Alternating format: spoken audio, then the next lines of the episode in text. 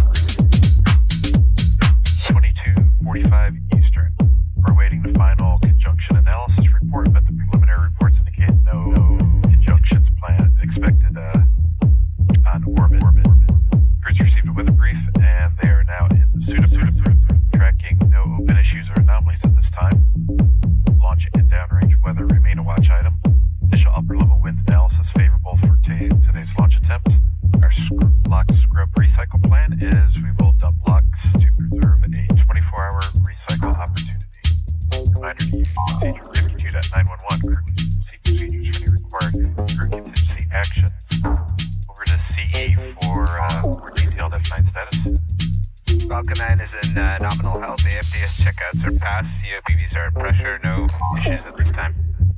Okay, thank you, C. And over to MD for Dragon status.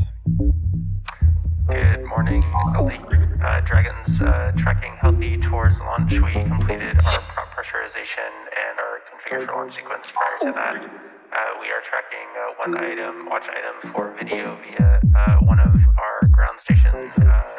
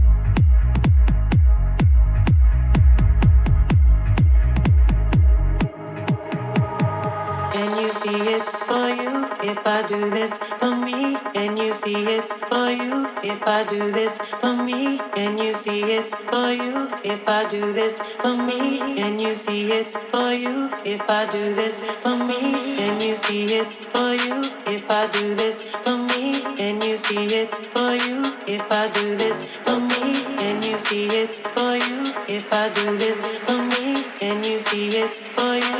If I do this for me and you see it's